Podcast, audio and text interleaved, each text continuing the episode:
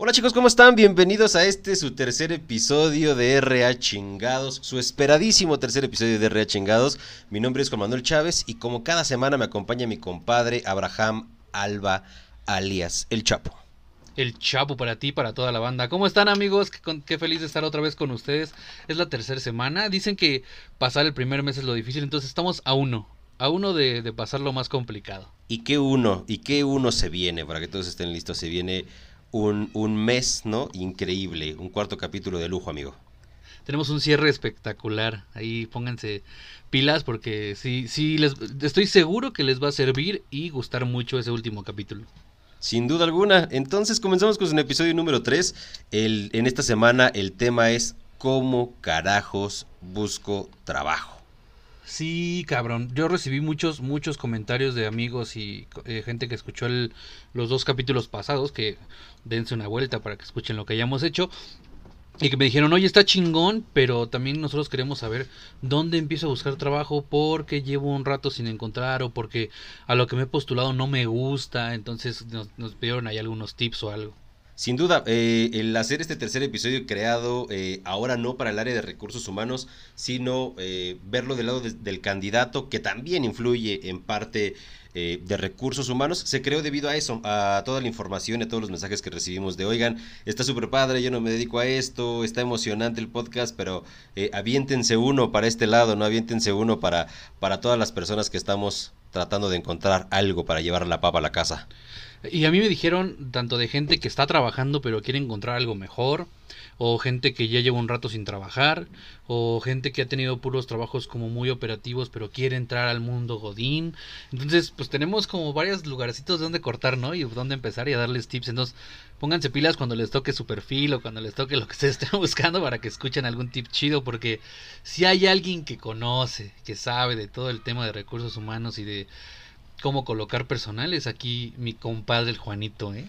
No, no, no puedo decir que soy grande sabedor, hago lo que puedo, en mi humilde opinión voy a dar mis consejos, pero sin duda alguna vamos a, tratar de resolver muchas cosas. Empezando, amigo, con que justo una de, estas medias de todos los comentarios que me llegaron fue, es que Juan, o sea, salirme de la empresa en la que estoy por buscar algo nuevo me es complicado, eh, estoy desempleado y tengo desesperación por encontrar, ayúdame a saber eh, cómo, o no estoy desesperado, yo estoy bien, pero estoy en búsqueda de una nueva oportunidad laboral, pero los tres coincidieron en algo.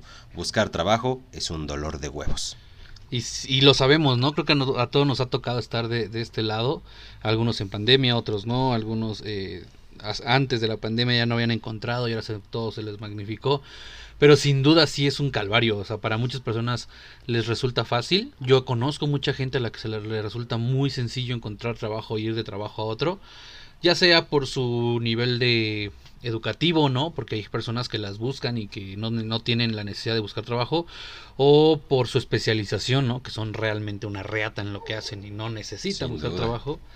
U otro tipo de cosas, pero la, la gran mayoría creo que sí no la, eh, no la pelamos de repente buscando chamba, ¿no?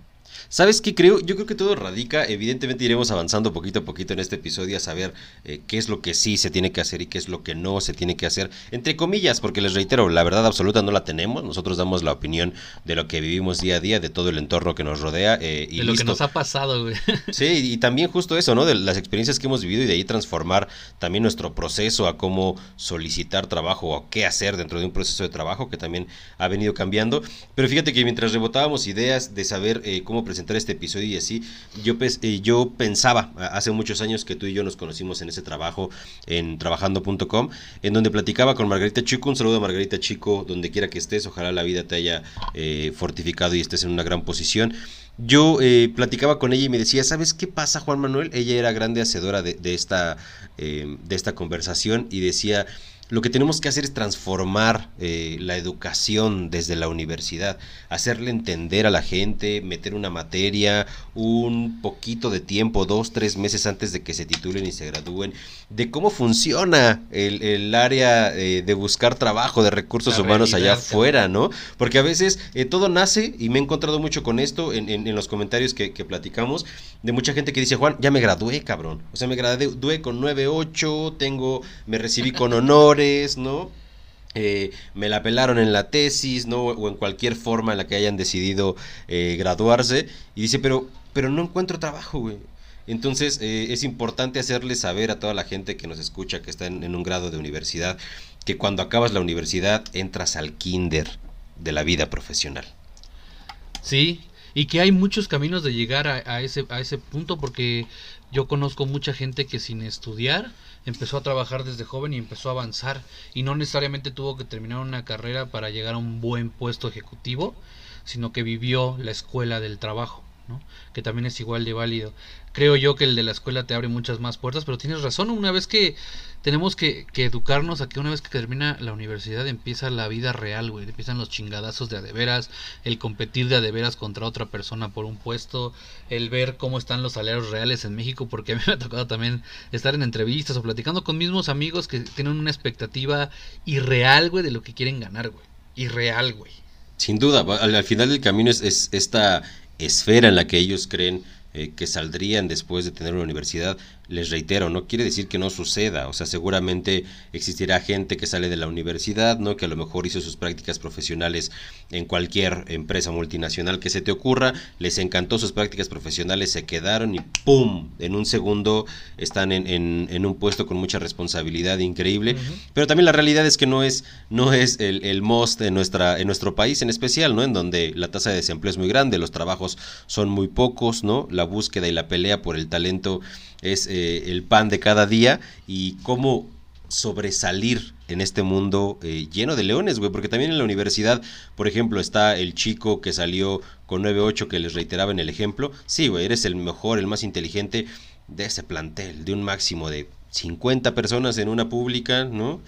pero afuera en el país hay dos millones de personas que están peleando por exactamente el mismo puesto y que seguramente eh, por lo menos el 15% de ellos fueron exactamente lo mismo que tú eras en tu universidad. Pues, pues de eso va a venir el capítulo de hoy. Vamos a ir desglosando un poquito cada uno de los temas y ahondando un poquito más para sacarle el mayor jugo posible en esta hora. Que la verdad es que no nos hemos dado abasto de repente, ¿no? De repente nos hallan comentarios de que deberían hablar más de esto cuando hablamos del clima laboral o deberían haber dicho tips de para los reclutadores que tenemos eh, vacantes más este menos buscadas como las que ustedes comentaban en nuestro primer episodio. Entonces vamos a ir ahondando un poquito este tema pero a mí me gustaría güey que me platicaras cuáles fueron las voces de la gente del capítulo 2 del clima laboral güey. Qué te llegó a ti qué te, qué te comentaron porque por, ahí tuvimos este un, buen número de escuchas que nos hicieron favor y muchas gracias por habernos escuchado y por darnos opinión pero, ¿qué te vibra? ¿Qué te dijeron? Estuvo, estuvo increíble la retroalimentación de la gente. O sea, al final entienden, claro, que este no es un podcast eh, que tiene como, como virtud, ¿no? Ser eh, los de la verdad absoluta, sino entender un tema de recursos humanos de un lado de comedia y de gente eh, normal, ¿no? De cualquier colaborador que lo pueda entender, normal entre comillas, ¿no? Que lo, que lo pueda ver como cualquier colaborador y entender lo que es un clima organizacional visto desde un colaborador, no desde, no desde el tecnicismo de recursos humanos, ¿no? Y todo este tema, que creo que al final es lo que nos ha, nos ha dado. Eh, me han comentado mucho que esto lo platiqué contigo, ¿no? Que seguramente más adelante lo vamos a hacer, meter episodios como, como especiales, es decir, hablamos del clima organizacional, ¿no? De las encuestas, hablamos como muy general. Entonces tendremos poco a poco que avanzar a las particularidades, por ejemplo, de reclutamiento. Seguramente hablaremos ya un capítulo eh, de entrevista por competencias, de psicometría, de entrevista panel, de un assessment center, y nos iremos desmenuzando todo lo que sucede, ¿no? Pero en esta primera parte del podcast vamos a hablar de cosas de manera muy general para que la gente se vaya empapando de esta cultura de recursos humanos. Y una vez que ya sepas de manera general qué es reclutamiento, qué es clima organizacional y todo lo que vamos a ver eh, en, en los capítulos, ahora sí, vamos a puntualizar, vamos a hacer como como específicos, pero la mayoría de las voces fue eso, fue un gracias, no, no sabía que era un clima organizacional, no sabía que no era un examen, no tenía claro por qué eh, funcionaba en las empresas y todo ese tema a que mí al me final... dijeron, me dijo una amiga que, no puedo decir su nombre, pero me dijo una amiga que están bien pendejos, tal vez les faltó hablar de muchas cosas, pero tienen la idea, al menos tienen la idea. Entonces yo creo que se refería justamente a esto, ¿no? O sea, no, no pudimos abarcar todos los temas a profundidad, sí somos bien pendejos, ¿no? También eso no, no hay es que una decir que realidad. no.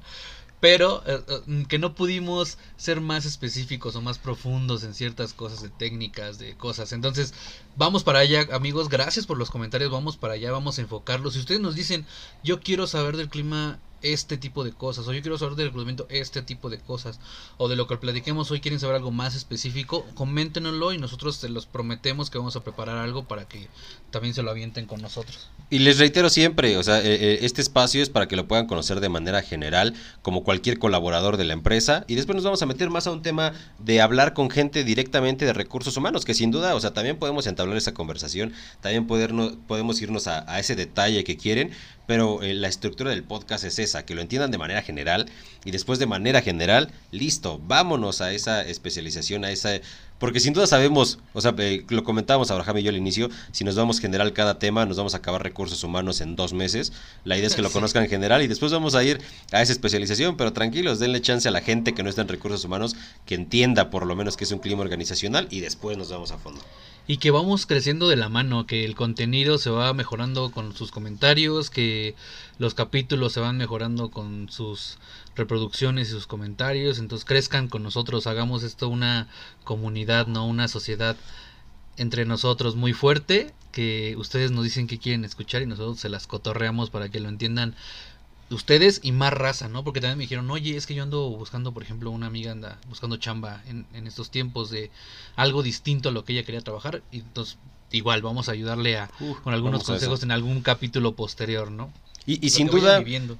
Para acabar eh, el intro de nuestro capítulo número 2, sí, estamos pendejos. Seguramente muchas cosas no les van a sonar razonables porque somos parte de, de este, de este mundo ¿no? que está tratando de entender a recursos humanos en su máxima expresión. Somos parte de ustedes, estamos pendejos igual que mucha gente que nos escucha, mucha gente inteligente también lo hará, pero era solamente esta breve introducción. Comenzamos, amigo, me gustaría hacerte la primera pregunta de este tercer episodio. Jalo, mi perro. ¿Qué sector le cuesta más trabajo encontrar trabajo? Operativos, mandos medios, directivos, gente que está trabajando o gente que lleva una carrera en algo y que se quiere dedicar a otra cosa totalmente diferente. Pues mira, creo que en todos los casos tiene su cierta dificultad, pero en mi experiencia personal, creo que los mandos medios son los que más tardan o más sufren en encontrar trabajo, güey. ¿Por qué Eh, crees o sea- que, que sean los que más sufren? Pues mira, creo que los operativos hay un chingo, es que sí hay un chingo de chamba, güey. O sea, en, y sobre todo los que vivimos cerca de la ciudad y, zonas conurbadas, ¿no? Que de, de la Ciudad de México sabemos que cada vez hay más sedis, ¿no? Que cada vez hay más patios de trabajo, ¿no? Y que un operativo puede ir de un trabajo a otro por el mismo lugar, la misma zona.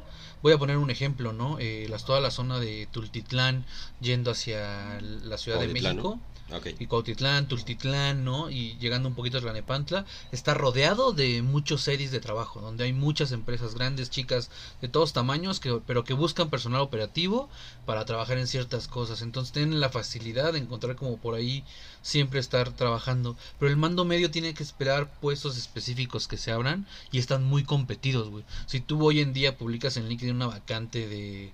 que- dime un puesto que te guste de mando medio, güey Auxiliar administrativo. un auxiliar administrativo, te lo aseguro que más de 50 personas pueden dejar un, un comentario, un necesito información y pues solamente es un puesto. Claro, sin duda alguna. Vamos a empezar entonces con mandos medios, que es al, al sector que, basado en tu experiencia, crees eh, que le cuesta más trabajo. ¿Cuál es la forma, cuál es la forma correcta o la que tú crees que es más funcional de buscar trabajo para mandos medios? Pues creo que actualmente hay un uno o dos portales de empleo que sirven mucho para este tipo de puestos específicamente. Pero creo que la dificultad de un mando medio en encontrar trabajo radica mucho en cómo pone o en cómo está planteado su CV, güey, ¿no? Check one point. Y, y, y, y, no, yo no soy de los partidarios que te diga miente en tu CV, jamás lo voy a decir, porque un reclutador de, de inmediato se da cuenta donde tú estás mintiendo, de, o sea, Sí, con no. dos o tres preguntas te encuera. No, no, yo no soy partidario de que lo hagan eso, pero sí que reduzcan la información a cosas muy concretas, que no sean como que no divaguen, que no tengan un CV de cuatro hojas y que digan, trabajé en la empresa tal, ubicada en tal lugar específicamente y de, de tal a tal y mi jefe era esto, o sea, tan específico, no solamente pon los generales que necesita realmente la persona, como de qué a qué fecha trabajaste ahí, ¿no? ¿Cómo se llama la empresa? La, la ubicación solamente, pues, ve, buen, eh, no sé, Colonia, Roma, Ciudad de México y ya, ¿no? No pongas la dirección exacta, ni el teléfono, ni nada de eso, a menos que ya te lo pidan, ¿no? Solamente Claro. lo contacto, porque les interesa es ver la, eh, en qué tipo de trabajos has realizado y en cuánto tiempo lo has realizado, si no tienes mucho sin trabajo, tu rotación y bla, bla, bla. Son cosas que la dirección completa no me da y no me interesa como reclutador, ¿no? Entonces muchas veces mis compañeros de reclutamiento descartan CVs porque están mal hechos, güey, sin importarle la persona, ¿no? O sea, la persona Claro. cuánta experiencia tenga, pues, pero si tú me presentas de inicio una hoja de vida que no está debidamente hecha, pues te- yo te descarto de una, ¿no? Antes de conocerte. Pero, Entonces, pero que por ahí fíjate, radica mucho el, el problema de el mando medio. Fíjate qué complejidad. Fíjate qué complejidad hay. Ahorita estaba pensando en algo eh, que me sucedió cuando estaba en ese, en ese punto de mando medio, ¿no? Eh, qué complejidad existe en donde, vamos a poner, Juan Manuel Chávez crea su currículum, ¿no? E- Incluso ya hay eh, páginas de internet, entran a Google, búsquenlo, donde puedes pagar plantillas que se ven hermosas y te dicen solamente base aquí la información y yo te creo el, el CV que mejor vaya con tu personalidad. Y hasta Pero ahí la cagamos, ¿eh? Hasta ahí la cagamos. Sin duda alguna, porque eso es desinformación. Pero imagínate que, que Juan Manuel sabe hacer su currículum de manera impresionante, güey. ¿No? Imagínate que, que está claro, ¿no? Que, que tomó un curso o, o a estos coaches que te llevan a cómo encontrar tu nuevo trabajo, cómo hacer el currículum impactante que necesitas, ¿no? Que hay muchos en LinkedIn también que ya se dedican a eso. Ahora imagina, existe, ¿eh? si, es un, si es una chamba que existe, el, el Job Hunter también sin duda, es un punto para que la banda no crea que, que estamos ahí. Porque hay gente que no conoce que hay banda que se dedica a eso, a buscarte chamba. Pero sigue, amigo, perdón. Ahora imagina que entras a OCC, ¿no? Y buscas una vacante que se adecue perfectamente a tu perfil, bro. Y te dicen en OCC, postúlate por este medio. Nah, seas mamón, güey. Pues, güey, o sea, pagué una, una persona para que me explicara cuáles son mis potenciales, me hice una entrevista basado en competencias para mis fortalezas, poderlas meter a un CV, que se vea bonito, que el color y la foto fueran totalmente ejecutivas, llevara toda una coherencia para que OCC me diga, postúlate por este medio. sí, sin duda. Eso sí pasa. Ahora, o sea, tienes que replicar tu CV otra vez en OCC. O sea, Claro. eh, la, la información tienes que meterla, puedes adjuntar la foto, trabajaste dos veces, ¿qué pasa incluso si te ya vas a... puedes subir el CV completo. O sea, lo- tu hoja de vida ya lo puedes subir. Y además de que la plataforma te ayuda a llenar los datos, que si no, pues, los llenas personalmente, pero ya tiene ahí el, el reclutador la opción de ver el CV que él tiene y tal vez pues por ahí sí puedas llegar a ver uno, algo más bonito, pero al final ya llega a lo genérico como el de todos, ¿no? Le Sin va a llegar duda. los datos generales de la misma manera que le llega a todos.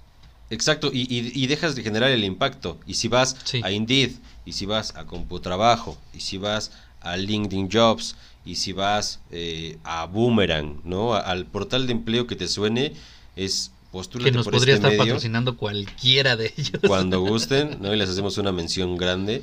Eh, y cualquiera de esos hay que retrabajar, güey. Claro. Hay que volver a hacer tu CV, ¿no? Y tratar de todo eso que ya perfeccionaste en un formato, tratar de volver a hacerlo allí. Y fíjate esto, tratas de volver a hacerlo para que después el reclutador que se interese en ti te conteste y te diga, mándame tu CV en Word o en PDF. Claro. Pero a ver, en, base a, a lo que hemos platicado, ¿tú qué, qué dato pondrías o qué dato valorarías más en un CV para que te impacte de manera inmediata, ya sea que esté por el formato de, de un Job Hunter o un formato normal que descargas en línea, o que te llegue por OCC, o que te llegue por Boomerang, o que te llegue por ya no voy a decir más las marcas porque si no nos vamos a pasar todo el podcast diciendo los, los que existen, ¿no? Vamos a poner portales de empleo a la verga. mandos medios, güey, yo les recomendaría eh, varias cosas, no una, varias cosas que para mí es fundamental para la búsqueda de empleo. Uno, entender que la persona que te está eh, reclutando no necesariamente es experta en lo que tú haces, ¿no? Entonces trata de hablar con los o, de escribir los menos tecnicismos posibles. Los tecnicismos los vamos a demostrar cuando estemos ya en una entrevista con alguien que se dedica a nosotros. Yo les diría a mandos medios, trabajen en su CV, que tenga una muy buena presentación. Si quieres tomar foto, toma foto, si no, no. Eh, actualmente todavía se utiliza el mándalo con foto, se me hace una discriminación total, pero de ese tema luego hablamos. Este, pero em, muchas veces, eh, ah, qué bueno que haces ese comentario porque una, una amiga nuestra, un saludo Vicky, me dijo por ahí, manda tu CV siempre con foto. Ya sé que está mal, pero mi cliente me lo pide. Acuérdense que muchas veces las empresas que están buscando personal son empresas que se dedican a buscar personal, no es la empresa directamente que te va a contratar. Entonces el primer filtro que vas a tener es un reclutador de una empresa que se dedica a buscar eh, candidatos. Entonces si mi cliente, es decir, eh, vamos a poner una marca juanchavez.com, eh, le está pidiendo a este buscador de empleo que la persona tenga X tipo de de presentación, pues él lo va a tener que buscar así, aunque no sea correcto. Y, bueno, entraremos, entraremos en ese tema y seguramente va a ser un episodio de, del podcast en, en, la posterioridad, ¿no? Pero yo siempre he tenido temas con las consultorías de recursos humanos por eso.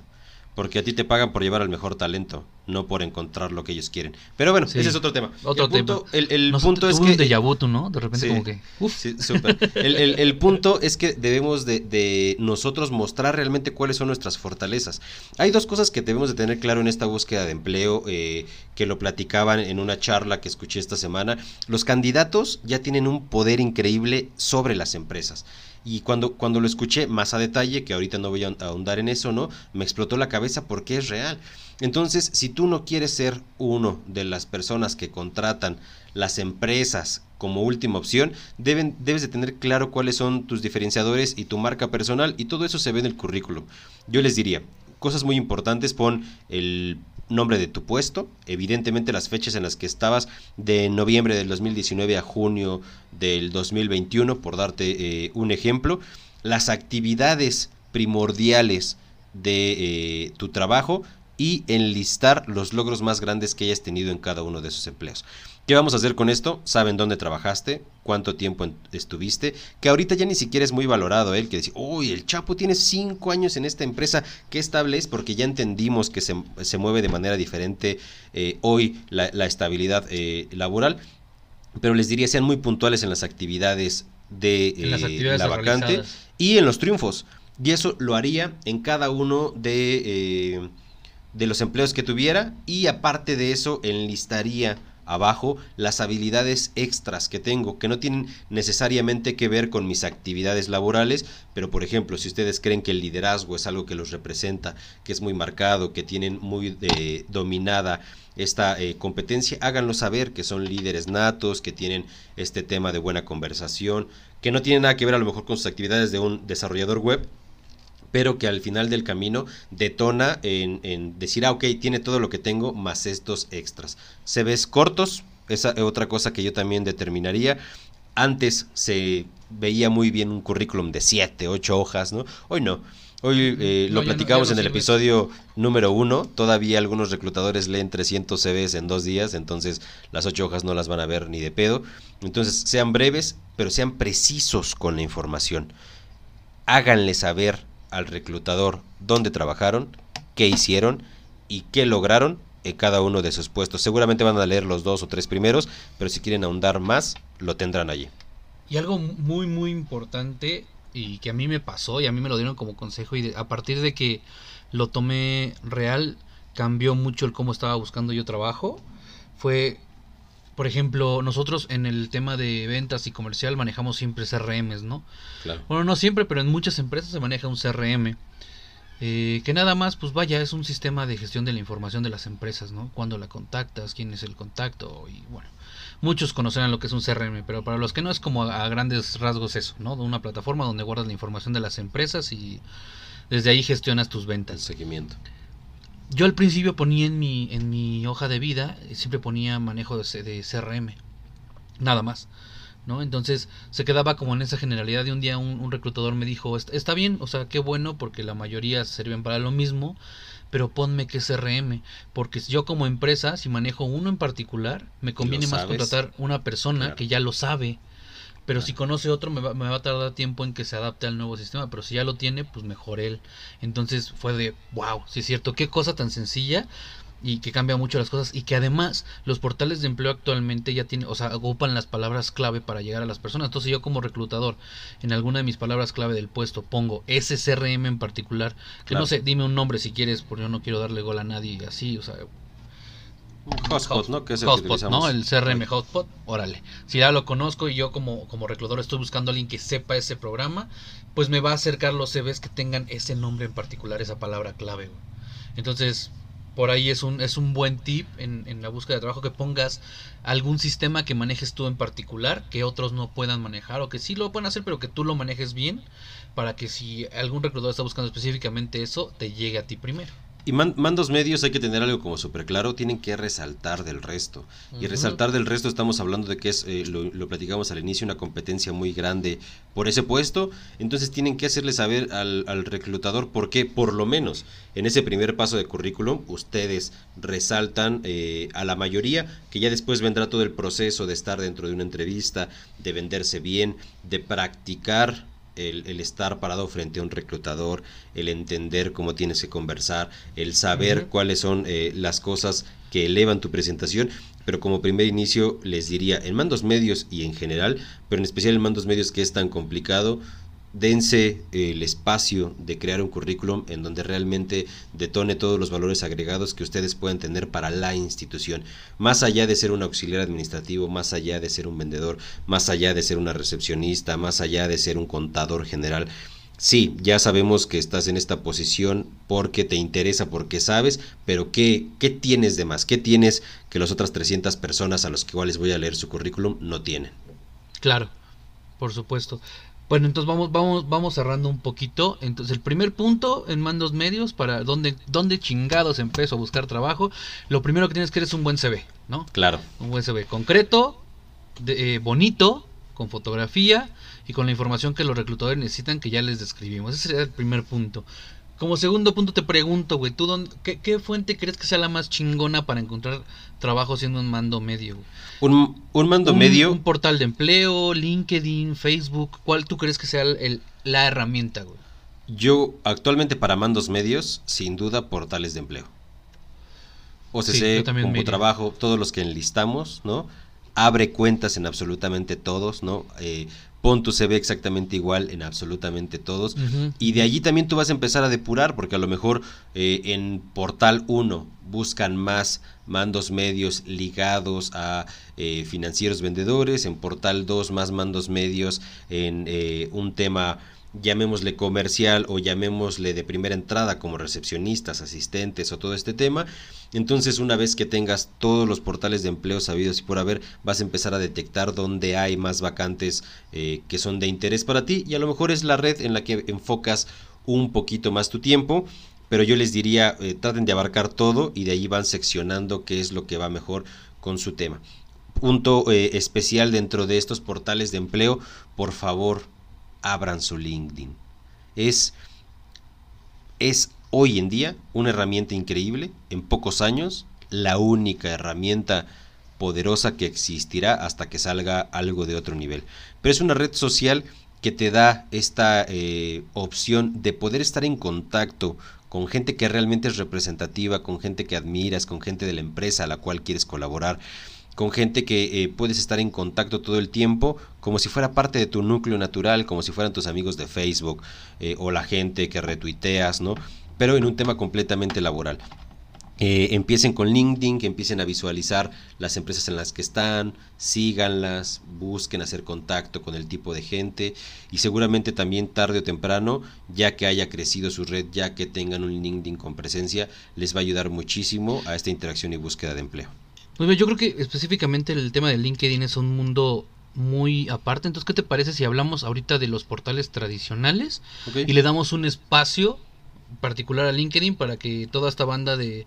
También vamos a definir qué es un mando medio, les, les platicaba un poquito Juan qué es un mando medio como tal, de dónde a dónde abarcaría, para que digan, ah, yo estoy en, esa posición, o de, ah, yo no, yo voy operativo, bueno, es, vamos a los tradicionales, yo conozco eh, que ya hay muchos que se dedican a, replicar empleos, ¿no? Como claro. y todo este tipo de cosas, pero que me, gustaría más que nos enfocáramos a los más conocidos, ¿no? OCC, Computrabajo, Boomerang, ¿no? Creo que el primer punto que dice está perfecto, ¿no? El, estar presente en todos, ¿no? A veces es mucha hueva estar abriendo cada uno y registrarse y todo, pero se los juro que es, pues, es literalmente es como pescar, ¿no? Tú llegas y si lanzas cuatro cebos diferentes, pues es más probable que agarres un pez, ¿no? Aquí lo mismo, si tú abres cada uno de los portales, si tú abres cada una de tus redes cada vez más grandes, seguramente vas a llegar a un, a un empleo ideal en algún momento, en algún punto va a caer, ¿no? Ya sea por UCC, ya sea por Boomerang, tal vez está la misma vacante en ambos porque muchas empresas replican sus vacantes, ¿no? Entonces, abrir esa red es vital y muy importante, quitarle como la, exclusividad de alguna empresa, porque algunos me dicen siempre, no, pues que yo siempre busco en OCC. Qué bueno, pues nada más ábrete la de Boomerang, o sea, inténtalo por otro lado, intenta cosas nuevas, intenta cosas distintas, porque tal vez esa red de OCC solo le alcanza a algunas empresas para pagarla, ¿no? Y hay, unos, hay unos portales más baratos donde también hay chamba, pero no les, no, no tienen el presupuesto para publicar en OCC específicamente. Entonces, abrir las redes como punto número uno creo que es un muy, muy buen consejo. Por ejemplo, un, un, portal de empleo eh, que la mayoría de las empresas está porque tiene opción a ser gratuito o ser de paga, que está teniendo en los últimos cinco años un empuje increíble es Indeed. Indeed está, un empuje, un empuje enorme, güey, en donde, o sea, OCC no te apendejes porque vaya, o sea, te vuela. O sea, mucha gente ya está apostando mucho en Indeed porque tiene esas opciones, tiene eh, hacer, o sea, si compras créditos te los gastas, pero si no tienes créditos puedes seguir publicando de manera gratuita y, la idea de Indeed que tuvo de no importa cómo sea, ¿no? Evidentemente cuando pagas la, la exposición es otra, ¿no? Pero sin duda alguna, aunque no tengas dinero, puedes decirle aquí a la gente que puede buscar, hay, hay una, una gran recompensa en esa, en esa bolsa de empleo. Oye, y, hablemos un poquito, si quieres, tú, tú platícanos un poquito acerca de cómo no perder el tiempo dentro de estos portales, güey. O sea, qué tipo de vacantes eh, buscar o cómo qué tipo de palabras clave usar dentro de ellos para no perder el tiempo porque ya lo platicábamos en el episodio 1 hay muchas empresas que utilizan también este tipo de medios para eh, hacer mal uso de ellos no que lo paguen hacen mal uso de ellos y te hacen perder tu tiempo. Entonces tú que has trabajado en, algunos de ellos qué has detectado o cómo podrías dar como un tip en ese sentido todos los portales de empleo no importando si son gratuitos o de paga tienen un buscador inteligente este buscador inteligente lo que tiene claro es que tú puedas buscar por palabras clave. Yo siempre recomiendo que los dos primeros filtros tienen que ser el puesto que buscas en todas sus versiones, ¿no? Eh, que account manager, gerente de cuenta clave, ejecutivo de ventas, asesor comercial, eh, de todas esas eh, esas cosas diversas que pueden llevarte a un mismo resultado y que sonifiques, o sea, si quieres trabajar en alguna zona en especial, si eres de algún estado, eh, puedas empezar por allí, buscar eh, un momento o un lugar en especial. De allí te van a salir un ejemplo, 100 vacantes que se tienen, yo las priorizaría de la más actual, de la que se acaba de subir cronológicamente hacia abajo, porque hablábamos en el primer capítulo que a veces postularte tres días después estás fuera del proceso. Entonces atacaría ¿no? a las que acaban de postearse ese mismo día para ser, si no de los primeros, por lo menos de esta primera ola para que puedan eh, contactar. Y dentro de eh, el tema de leer o de analizar la vacante, les diría muchísimas cosas. Que lo que se solicita de actividades sea algo que ustedes puedan realizar. Número dos, si está el sueldo que sea acorde con las expectativas que ustedes quieren analizar. Y número tres, y muy primordial, que vean que eh, la publicación no es muy general. Porque a veces existen publicaciones muy generales, como hablábamos de Royal Prestige, de los perfumes, de, de todo este tipo de empresas, ¿no? Que te dicen, buscamos generador de demanda que haya tenido eh, un trabajo estable durante los mismos dos años y que quiera ganar 2.500 pesos a la semana. Si cumples con el perfil, postúlate ahora. Hay que eh, tratar de buscar eh, anuncios de empleos que vengan detallados, que tengan claro dónde vas a trabajar, cuál va a ser tu jornada, cuáles son tus actividades y responsabilidades, ¿no? El objetivo del puesto, que te hace entender que estás hablando, eh, que vas a postularte a una empresa que está por lo menos estructurada, que tiene idea de cuál es el objetivo de ese puesto, que no es tan general y que te puedes llevar ciertas sorpresas yendo a estas eh, instituciones. Sí, entonces yo creo que el, el consejo sería pues también ustedes dense su taco, no, no acepten cualquier eh, oferta de empleo que les llegue por ser la primera o porque les surge la chamba. Dense el tiempo de investigar la empresa, también se vale, no, no, no tengan miedo de buscar la empresa, buscar si el correo es real, por ejemplo, ¿no? Simplemente metiéndolo al buscador de Google te das cuenta, o, o con la terminación, ¿no? Arroba talempresa.com, pues bueno, ya sabes que es esa empresa, ¿no? Eh, tener precaución con los de Gmail, tener precaución con los de Hotmail, ¿no? Cualquier empresa que llegue con arroba hotmail.com, pues tal vez no es tan seria o no es tan grande como lo que tú quisieras llegar, ¿no? O sea, yo creo que en la actualidad cualquier empresa que se constituya tiene que tener pues su registro, ¿no? Y que los trabajos fail van eh, en la mayoría a este punto de mandos medios, güey. O sea, ves, eh, quieres ser auxiliar eh, administrativo, quieres ser recepcionista, quieres ser eh, reclutador, ¿no? Y te gustaría ganar tres mil pesos a la semana, eh, llama a este número con la licenciada Juanita Pérez, ¿no? Entiendes desde ahí que, que, ya, que ya no funciona. También si ves un, un anuncio que tú sabes, oye, en, en, el empleo pasado ganaba 7 mil, 10 mil pesos y este me ofrece el doble de una solamente por comunicarme con la licenciada, o sea, desde allí ya empiezas a entender que, que todo va mal. No dejarse como Y, y no quiere decir que no haya chambas de ese, de ese, de que te paguen eso, ¿eh? Sí existen, pero claramente no se, no se publican ahí ni de esa manera. O, o, a lo mejor se publican allí, pero justo, no de esa manera. No de vienen esa manera. especificaciones, viene una estructura clara de, eh, del trabajo que se realiza, de las cosas o actividades que se necesitan. Un eh, correo corporativo, lo mencionabas, y la mayoría para los mandos medios nunca son confidenciales. Al menos claro. De que exista un tema especial en la institución puede, pero por lo regular no son, por lo regular sabes a qué empresa, estudias la empresa, a dónde vas, ¿no? Y todo y todo lo que conlleva postularse allí. Sí, Aún... es más complicado que sea confidencial. Las confidenciales sí. vienen como de otro modo o para puestos más más clave o más con, con más riesgo en cuanto a eh, manejo de efectivo, disposiciones como legales, conllevan, ¿no? Entonces por eso son como muy mucho en los temas legales, pero regularmente una, una vacante de mando medio tiene que estar todo totalmente publicado. Sin duda alguna, que al final les reitero, estar en todas las bolsas de empleo puede funcionar, de allí ustedes van a crear su propio proceso, porque también es bueno que lo sepan, ¿no? La, la búsqueda de empleo no quiere decir entro a los portales, mando mi CV a todas las que vea y de allí eh, entramos, ¿no? Van, a, van ustedes a delimitar su propio proceso, mandar su currículum, ustedes realizar la llamada a la empresa, investigar la empresa, uh -huh. decir, oye, eh, reclutador, te vi en OCC, acabo de mandarte currículum, quería solamente verificar que te haya llegado, que no tengamos como, como ninguna incongruencia y ustedes van a establecer cuál es la manera más fácil y cómoda para que ustedes puedan buscar un trabajo sin que sea un dolor de huevos. Que eso también marca un diferenciador, pero ahorita vamos a llegar a eso, ¿no? El diferenciador ya en la entrevista. Eh, como tercer punto en portales de empleo, mi carnal, pues ya dijimos de un buen CV, ya dijimos de buscar nosotros las vacantes y este y de distribuir nuestras redes, güey. Ahora, me gustaría que tú nos platicaras en, en tu experiencia en portales de empleo, güey cuál es el mejor realmente. ¿Cuál dirías que existe? es el top? Claro. Es muy caro para las empresas, ya no todas están allí, lo que hablábamos no, al inicio, no la mayoría está en Indeed, pero ahorita, en este momento, OCC sigue siendo el top. Va. De allí que sea el, el, portal de empleo en México más caro. Entonces, en el, el punto 2 de cómo chingados empieza a buscar trabajo siendo un eh, mando medio. Ah, platícanos, perdón, se, nos, se me olvidaba, cabrón.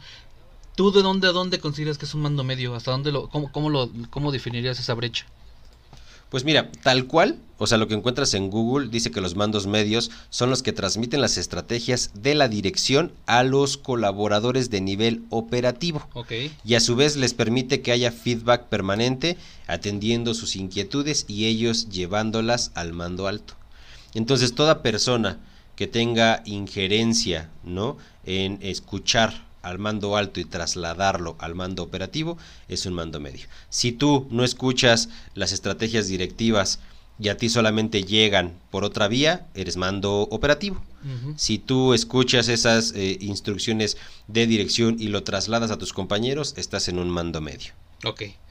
Vamos a poner, ¿te gusta cinco ejemplos de mandos medios comunes para que más o menos la banda tenga como perfectamente identificado que es un mando, dónde dónde abarca un mando medio?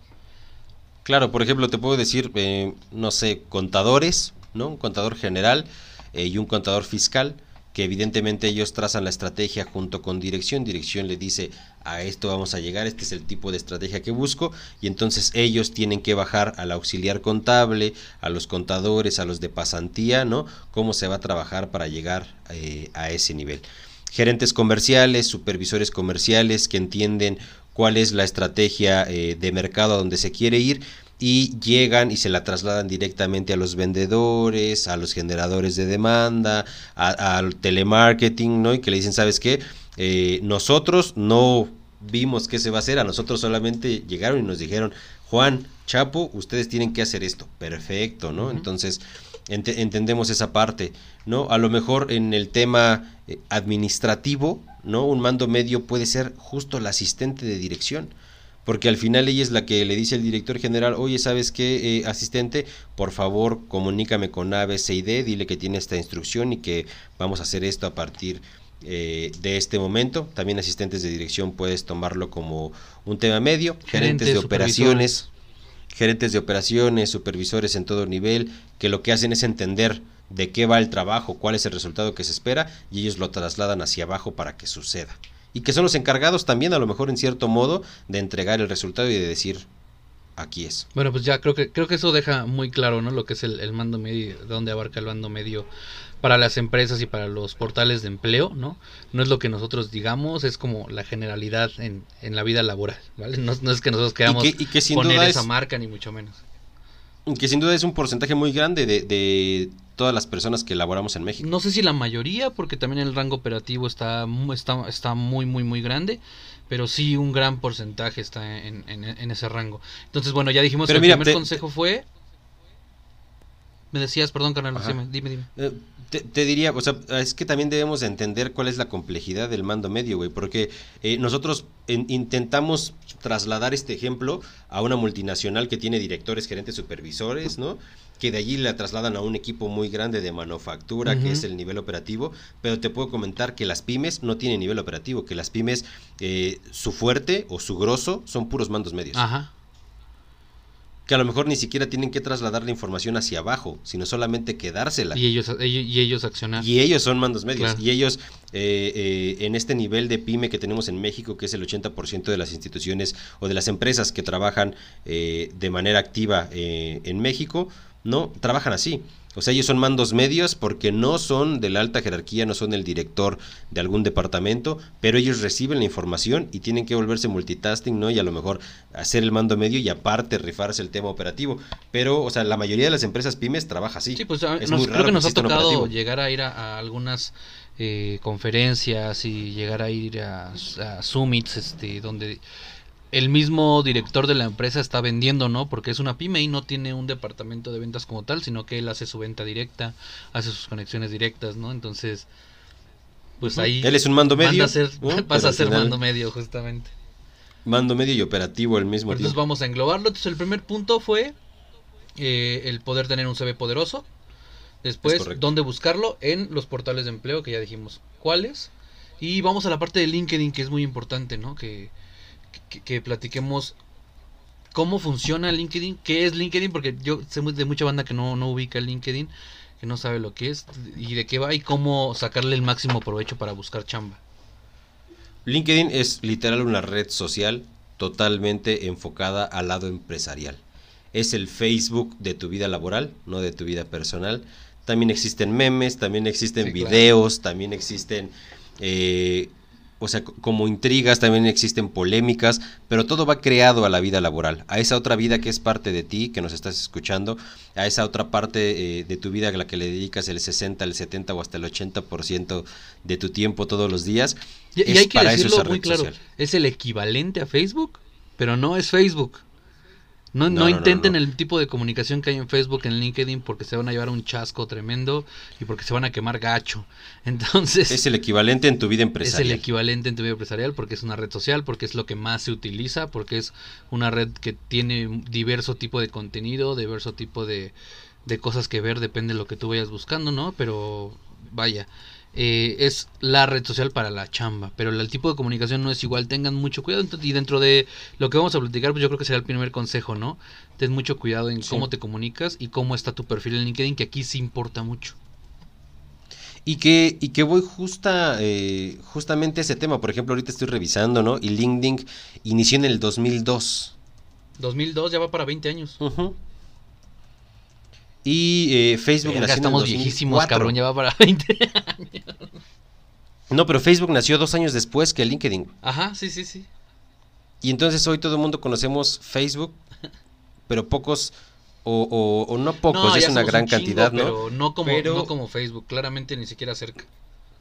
Me explico, y, y tiene me- más tiempo, ¿no? Entonces es creada una red social eh, totalmente empresarial para que puedas hacer Y que en otros países empresariales está para que puedas cabrón, güey. O sea, tú ves LinkedIn en Inglaterra, tú ves LinkedIn en Estados Unidos, Estados ¿no? Unidos, que es que de es- donde nace. claro, que es como el, el- el lugar, güey. Está muy cabrón. Si no tienes LinkedIn, no eres nadie en la chamba, güey. Sin duda. Y que al final les reiteramos eh, lo que veníamos platicando al inicio, abran su perfil de LinkedIn, dense una vuelta, vean a las empresas que, que les, con las que les gustaría interactuar de inicio, empiecen a crecer su red. Puedes mandar la invitación justo al director de ventas de la empresa transnacional en la cual quieres trabajar como vendedor, ¿no? Y ahora, Puedes no- no, mandarle... necesariamente la banda que van empezando en LinkedIn, di- o sea, piense el. Vayan buscando qué empresas quieran trabajar y digan, ah, pues a mí me gustaría Televisa o TV Azteca. Tal vez sí, pero también piénsenlo en el sentido de empresas cercanas a tu casa, por ejemplo. güey. No, Sin que te queden cerca, que empresas que sean grandes, que sean igual de grandes. O sea, tal vez no son un Televisa, tal vez no son un lo que me digas, pero son empresas grandes que te pueden dar buenas oportunidades y que muchas veces son poco conocidas como, bueno, hay, hay muchas empresas, ¿no? Que te podría dar un nombre y la gente diría, ¿qué? Esa empresa no existe, ¿no? Como eh, Australian Milk Products, ¿no? Dices, no mames, Sí, eso claro. existe, sí, güey. Hay una empresa en México que se llama así, que paga bien y que tiene buenas chambas, güey, ¿no? Y que tal vez está muy cerca de tu casa y tú ni te enteras porque quieres tú a huevo trabajar en Lala. Entonces, y, eh, buscar un poquito empresas cercanas a tu localidad, que te quede cómodo, que el trabajo no sea más pesado por el transporte que por el trabajo mismo, que eso pasa mucho. Y una parte muy interesante de LinkedIn, que es eh, lo que les quería sumar para que se animen a abrir este perfil, muchísima de la gente publica sus vacantes de primera mano allí. Entonces, hablábamos al inicio que si uno de los conflictos es sobresalir de esos 300 CVs que llegan vía OCC, para mi punto particular de vista, claro está, no hay mejor manera de sobresalir que mandarle un mensaje directo a la que está llevando la vacante diciéndole, oye, me encantaría postular, vi tu publicación en LinkedIn, te mando mi CV. Claro. Ella tiene un chat personalizado de ella contigo, de tú con ella. Sí. No estás dentro de los 300 CVs y no estás dentro del formato de OCC o de cualquier bolsa de empleo que eh, hablábamos de que sí puedes subir el PDF, pero que te maneja una información totalmente general. A esta persona le vas a hacer llegar por esta red social tu currículum tal cual lo creaste Exacto. y lo pagaste o, o lo que sea con todo el tiempo para e inteligencia que tú mismo le pudiste dar, ¿no? Si tal vez no puedes pagar un Sin Job duda. Hunter, que yo se los recomiendo, o sea, si pueden hacerlo y si tienen hay de todo tipo de, de Job Hunters, ¿no? Desde mandos muy altos hasta mandos medios también existen, entonces si tienen el chance y el dinero, ocúpenlo para buscar un mejor trabajo, pero si no lo tienes, pues también toda la inteligencia y todo el tiempo que tú pudiste darle a investigar cómo es un CV o en ver varios CVs de amigos o de en otras bolsas y hacer el tuyo, pues tiene más valor que si les llega el general de cualquier este portal, ¿no? Sin duda, y ahí justo tienes la, la facultad de escribirle un mensaje totalmente personalizado cuando adjuntas tu CV y no que solamente le llegue una notificación de cualquier portal de empleo en que le diga Abraham se postula a tu vacante. Claro. Entonces, LinkedIn primordial. Tengo un amigo muy cercano que no me hacía caso cada que le decía abre el LinkedIn, abre el LinkedIn. Pinche viejo abre necio, LinkedIn, por favor, abre el LinkedIn y hoy no puede vivir sin él. Güey, si no existiera LinkedIn para mí, gracias, te agradezco un chingo porque para mí no existía hasta hace ya ya ya varios años, pero no no tenía ni siquiera idea. Yo decía, "No, qué hueva esa chingadera, no, güey." Y me cambió la vida, güey. Literalmente LinkedIn me cambió la vida porque cambié mi forma en cómo veía los trabajos y en la cómo me postulaba a los trabajos, güey. Y cada vez pude ir consiguiendo mejores. ya no me quedaba en los Sin mismos. duda. Es- y, y es una realidad, es un, es un mundo lo que hay en LinkedIn que seguramente les ayudará mucho. LinkedIn es una herramienta súper fuerte, es una red social, aparte es una bolsa de empleo, aparte es un lugar en donde te puedes capacitar eh, también por una plataforma que tiene eh, LinkedIn, también puedes ver lives en tiempo real de gente que, está hablando hay de que hacer trabajo. un pinche programa de LinkedIn, cosas. ¿no? Específicamente de cómo, cómo trabajar LinkedIn, cómo hacer LinkedIn. Funcionaría. Porque está muy cabrón. De hecho, de hecho estoy viendo el tiempo que llevamos justamente en, en el, en este episodio y eh, nos vamos a quedar súper cortos porque necesitaríamos otro episodio completo que seguramente saldrá para hablar de cómo buscar trabajo, eh, los operativos, de cómo buscan trabajo eh, los altos mandos o esas, o esas posiciones jerárquicas tan imprescindibles en cada una de las instituciones, ¿no? Pero es tan grande que llevamos creo que 40 Sí, minutos platicando Nos mamamos. de mandos medios. Sí, pues está bien, ¿no? No- Vamos a hacer una parte 2 entonces, ¿no? Donde hablemos de operativos y directivos o de lo que nos digan. Tal vez nos dicen, oye, güey, habla más de medios, pero ahora en este ramo porque yo no encuentro chamba o lo que nos vayan diciendo, ¿no? Pero sí, nos alargamos un poquito, pero está muy bien. Creo que la información que vamos dando, de, sobre todo de LinkedIn, podemos darle un poquito más y esperarnos para ahondar más tema en otros podcasts, ¿no? El- el- del tema. Entonces, pues, ¿qué te- le seguimos con LinkedIn? ¿Te late? Dar un par de Sin duda alguna. más.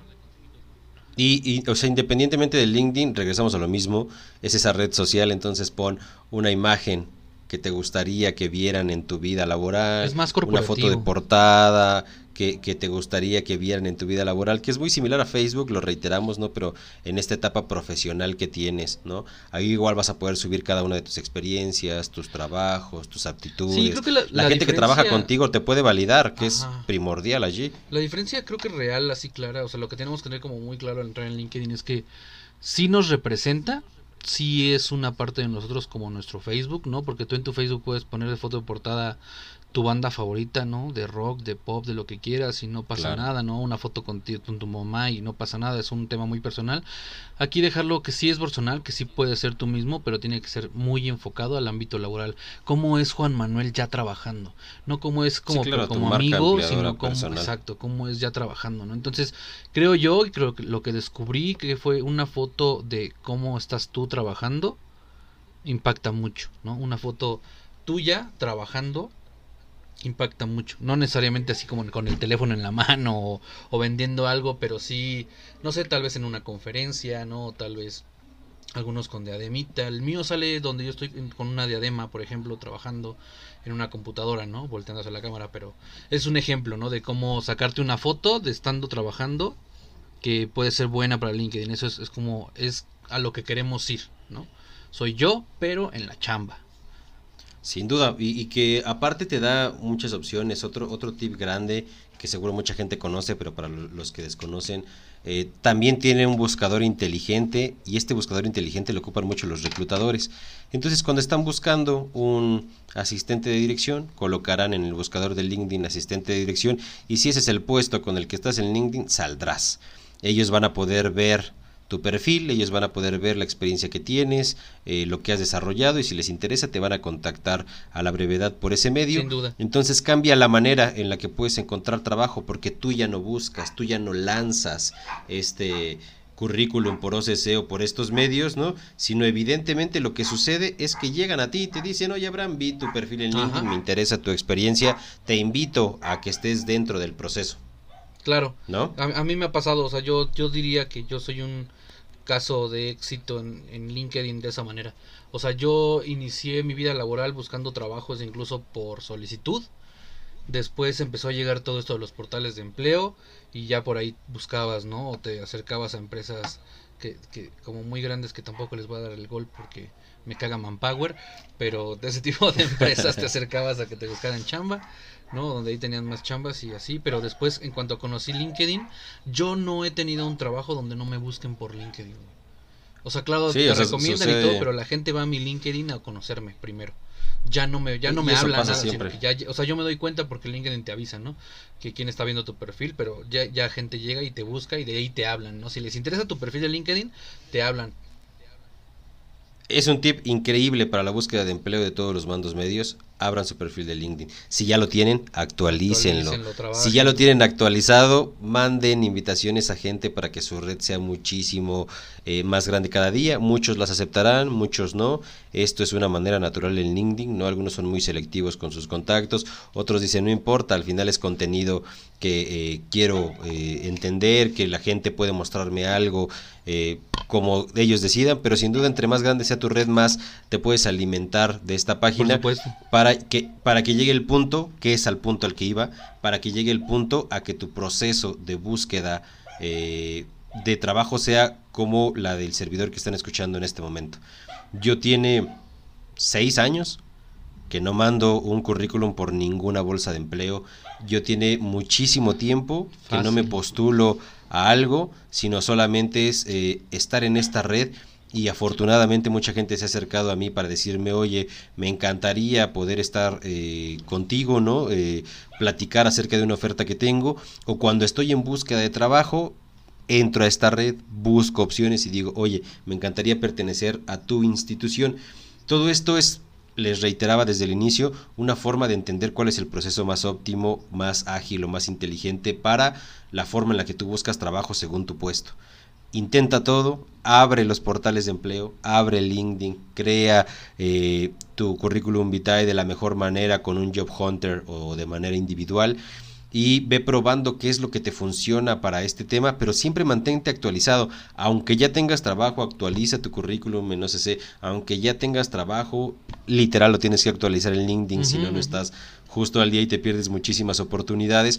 Pero trata de entender que esto es una interacción y que tú como candidato, como mando medio, tienes un poder increíble. En este punto en el que vivimos, tú tienes la eh, oportunidad de decidir en qué empresa trabajar. Ya no estás en los 80s o en los 70s que la empresa te elegía. Ahora mucha gente elige la institución en la que quiere trabajar. Claro. Y esto sucede porque nosotros ya tenemos ese poder, tenemos el poder de investigar a las empresas, de saber quiénes son, qué ofrecen, de pedir referencias a los que trabajan allí, no de oye cómo te tratan, si es cierto o esto es verdad, tiempo, ¿no? no. Y de allí Por eso es una pregunta y de allí clave decidir y de allí decidir si trabajas o no trabajas en, en la institución. Hoy tienes un poder muy grande, haz uso de él, entra a todas estas herramientas, velo de manera masiva, poco a poco lo vas a ir cuadrando hasta lo que mejor te funcione.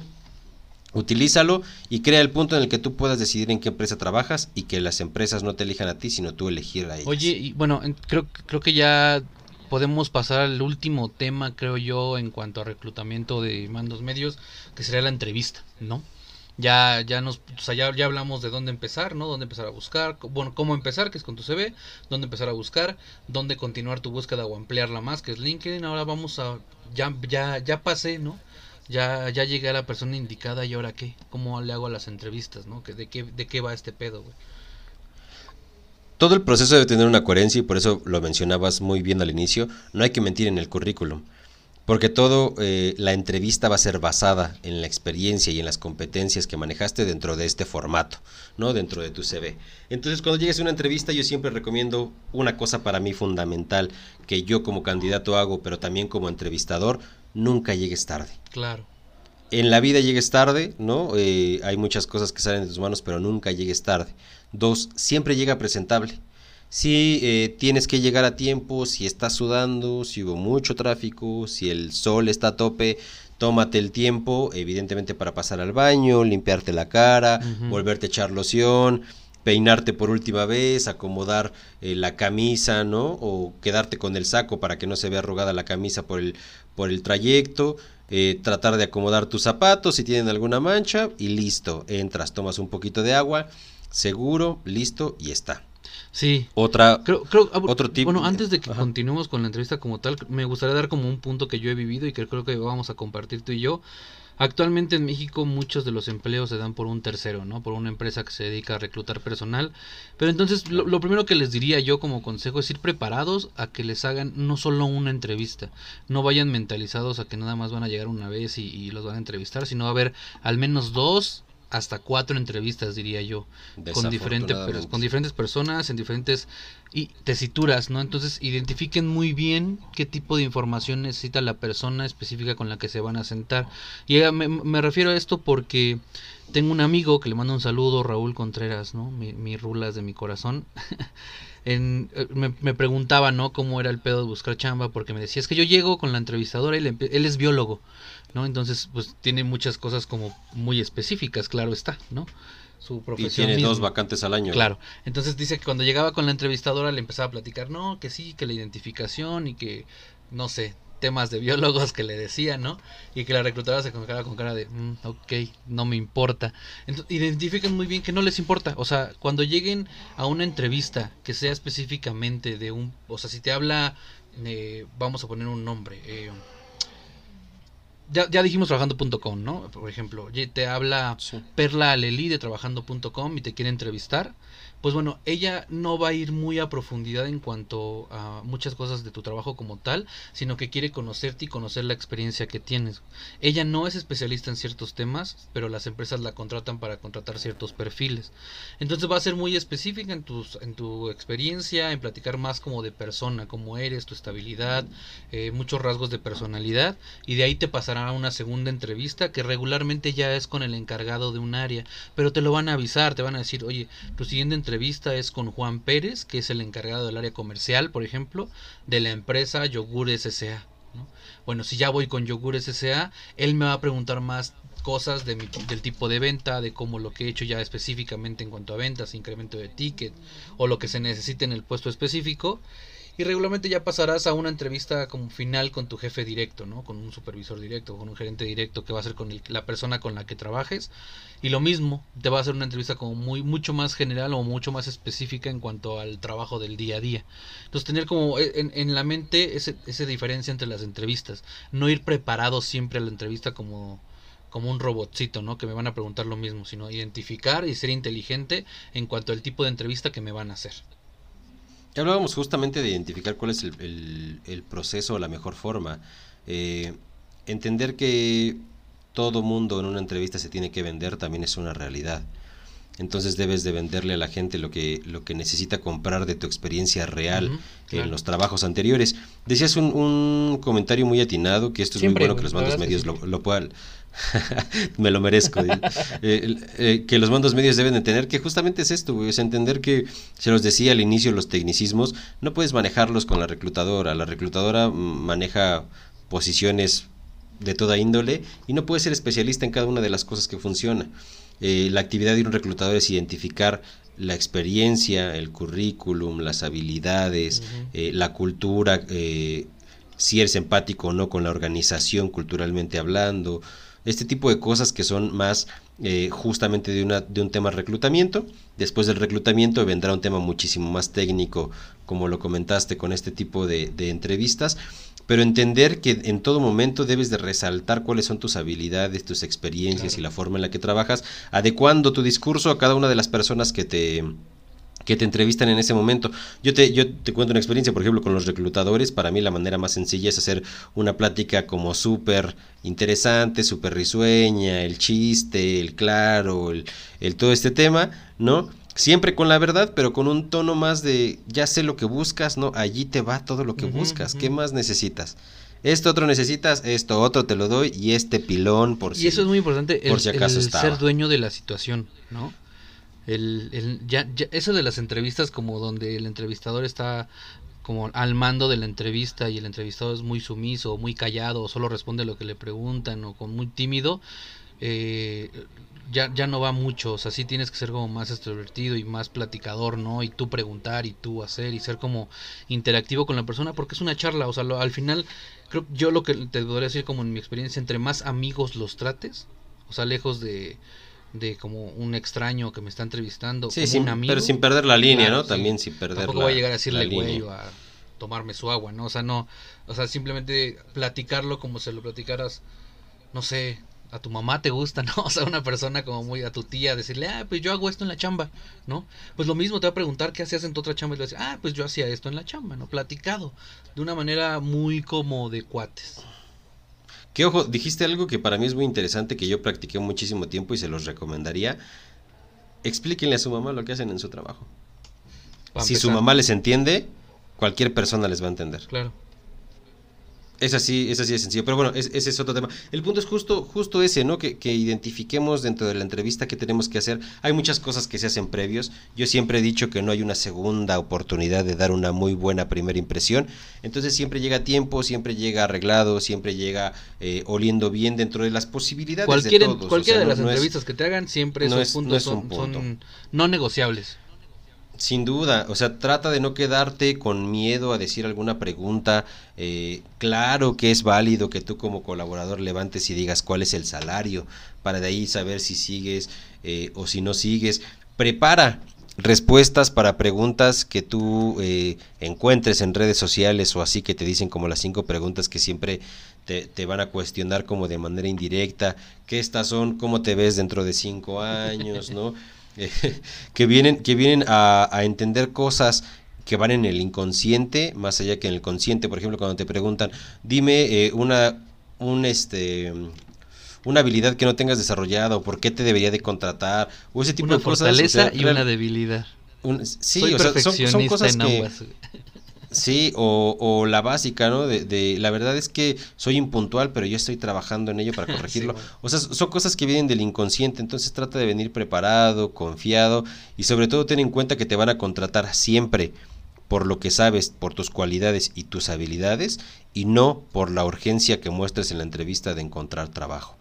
Porque también muchísimos candidatos se van con ese de, no, es que yo tengo una familia y me la he ah, visto súper dura. Entonces, contarle tu historia al psicólogo, que la mayoría son, son psicólogos laborales, no clínicos, y si son clínicos cobran una consulta por fuera, ¿no? Para, para tocar esos temas.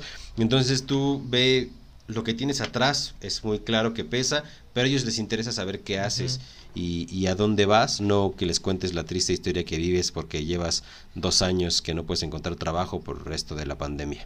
Cierto, eso, eso es muy cierto, creo que también muchas veces los descartan por ese tipo de, de cosas porque las...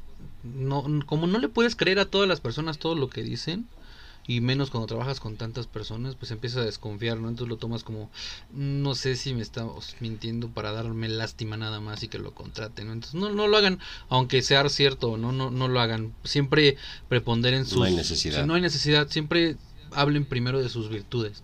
Todos tenemos virtudes, identifiquen su virtud. No todo el mundo podemos ser una mariposa social por ahí, pero tal, tal vez nuestra organización está muy cabrón y eso cuenta mucho en muchos empleos, ¿no? Eh, en muchas empresas no necesitan alguien tan sociable que, que venda de esa manera, sino necesitan a alguien mucho más organizado que, que en base a constancia llegue a los números, por ejemplo, ¿no? O que sea tan organizado y hable tan poco que sea perfecto para un despacho contable, ¿no? Puede ser. Entonces, siempre hablen de sus virtudes, cualquiera que sea.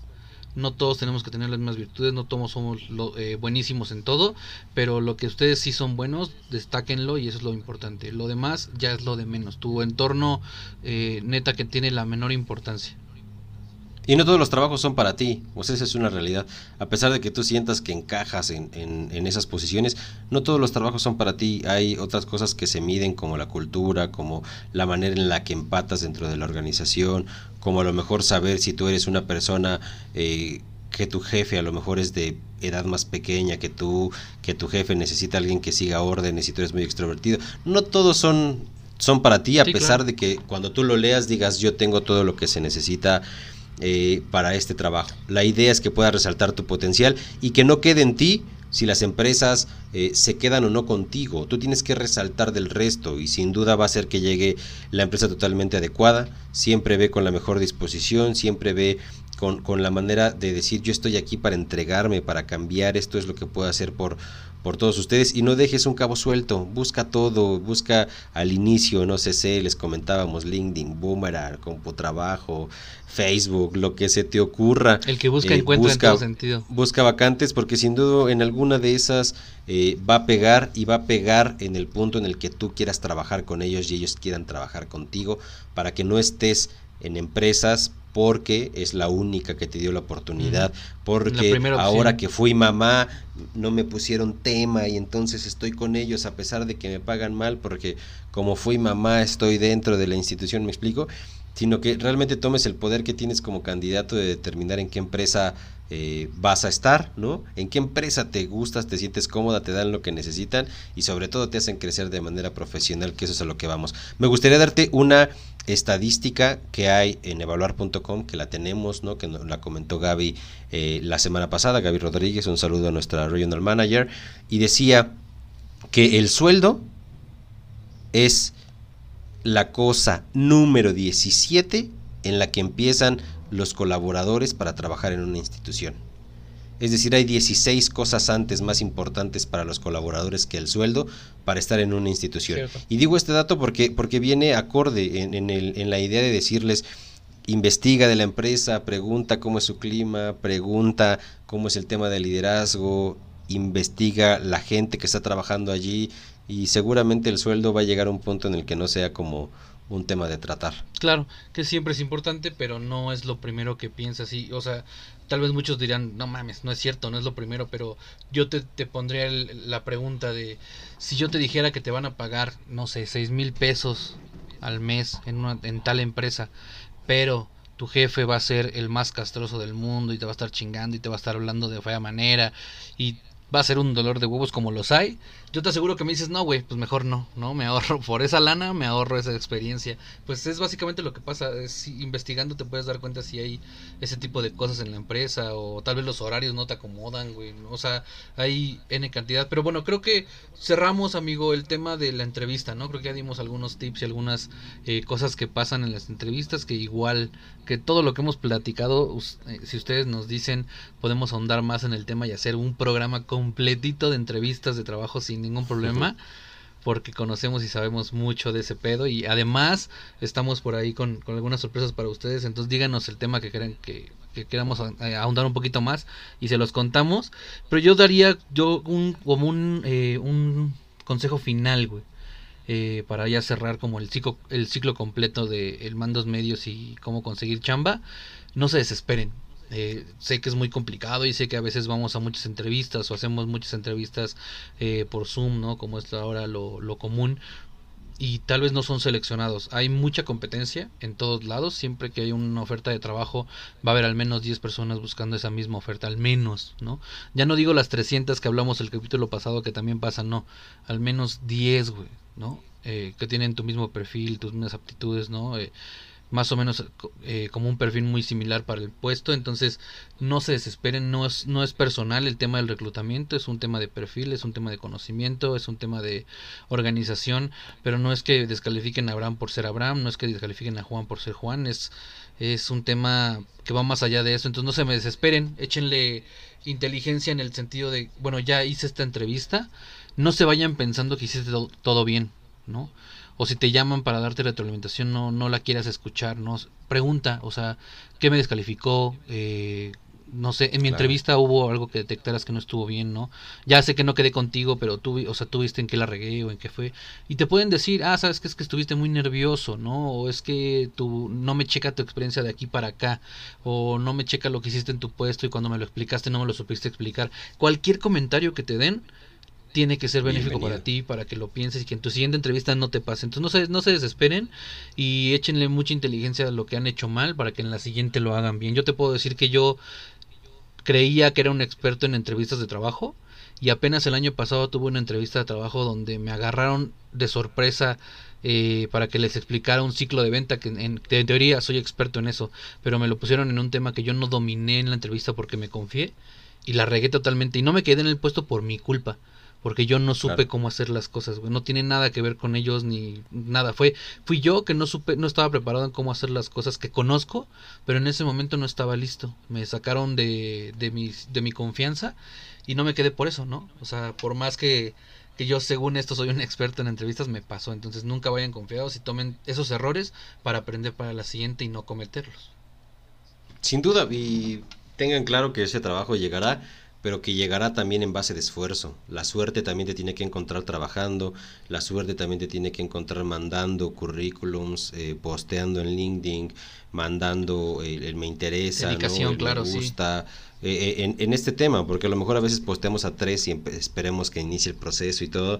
Y yo se los diría, incluso aunque ya estés en tres procesos, sigue haciendo tu trabajo, sigue entrando a tu correo, sigue mandando CVs porque por más que puedas estar cerca y que digas ya me quedé en, este, en esta institución, pueden pasar miles de cosas que el último te, el día e incluso una vez ya contratado te digan, ¿sabes qué? Siempre no. Sí, claro. Entonces yo les recomiendo que sin duda alguna hagan muchísimo esfuerzo, estén todo el día eh, allí, que al final cuando no tengan su trabajo, su trabajo sea eh, buscar trabajo y le tomen esa misma dedicación eh, que a los días laborales que, que tienen actualmente. Pues, ¿te parece bien si cerramos mi carnal? Porque ya, ya llevamos... Cerramos sin duda alguna. Ahora les, les debemos las anécdotas porque nos aventamos una... O sea, eh, nos aventamos un poquito más de tiempo, pero yo creo que vamos a tener una segunda parte, ¿no? Seguro, esperen, la, la, ahí les vamos a platicar cuando sale. Siempre en miércoles, la segunda parte va a salir en algún momento donde la grabemos, pero eh, discúlpenos con las anécdotas, va, va para la siguiente a los que nos mandaron. Sí, incluso a lo mejor podemos platicar después del cierre de ya que veamos operativos, de ya que veamos mandos altos, de que ya ve, veamos cómo cambiar de trabajo estando trabajando, ¿no? A lo mejor hacemos un capítulo especial solamente de anécdotas que ya no tenga que ver con un tema de, de vamos a aprender, sino solamente vamos a reírnos para concluir este capítulo, pero sin duda alguna es, es algo que sabemos que les agrada y que vamos a tener muy presente. Va, pues entonces, este... Pues cerramos, amigo. Por favor. Cerramos, chicos. Eh, les mandamos un abrazo, muchísimas gracias por su tiempo, por escucharnos, por dedicarnos eh, esta horita, hora y cachito cada miércoles para poder saber de lo que vamos a platicar. Mándenos por favor todas las dudas que necesiten, síganos en LinkedIn, mi LinkedIn Juan Manuel Chávez López, el LinkedIn de mi amigo Chapo eh, Abraham Salvador Alba Flores. Encuéntrenos, síganos, vamos a platicar, vamos a hacer una comunidad grande. Díganos en qué más tienen eh, dudas, en cómo podemos ayudarles. Regresamos la siguiente semana con una súper Hecho amigo, pues ya, ya lo dijo mi carnal, síganos en todas las redes, les prometemos por lo que más queremos en esta vida que estamos haciendo lo posible por tener nuestras redes sociales, pero por un tema u otro se ha complicado por el nombre y así, pero ya estamos en, a, a, días de sacarlas a y nada. les vamos a, a, para que nos den ahí seguir en todas ellas, pero mientras en, en LinkedIn díganos, ¿no? Lo que, lo que nos quieran decir y ahí escriban en un privado, ¿no? Yo llegué por el podcast y les doy un 10% en su siguiente servicio de besos. Entonces, este, síganos por ahí. Estamos muy activos. Yo estoy, estoy diario, ¿eh? diario cotorreando con la banda. Eh, sin duda estamos diario ahí en, en, LinkedIn en especial, que es al que más comercial le dimos en este capítulo. Muchísimas gracias por su tiempo. De nuevo les mando un abrazo. Mi nombre es Juan Manuel Chávez. Nos vemos el próximo capítulo. Bye bye.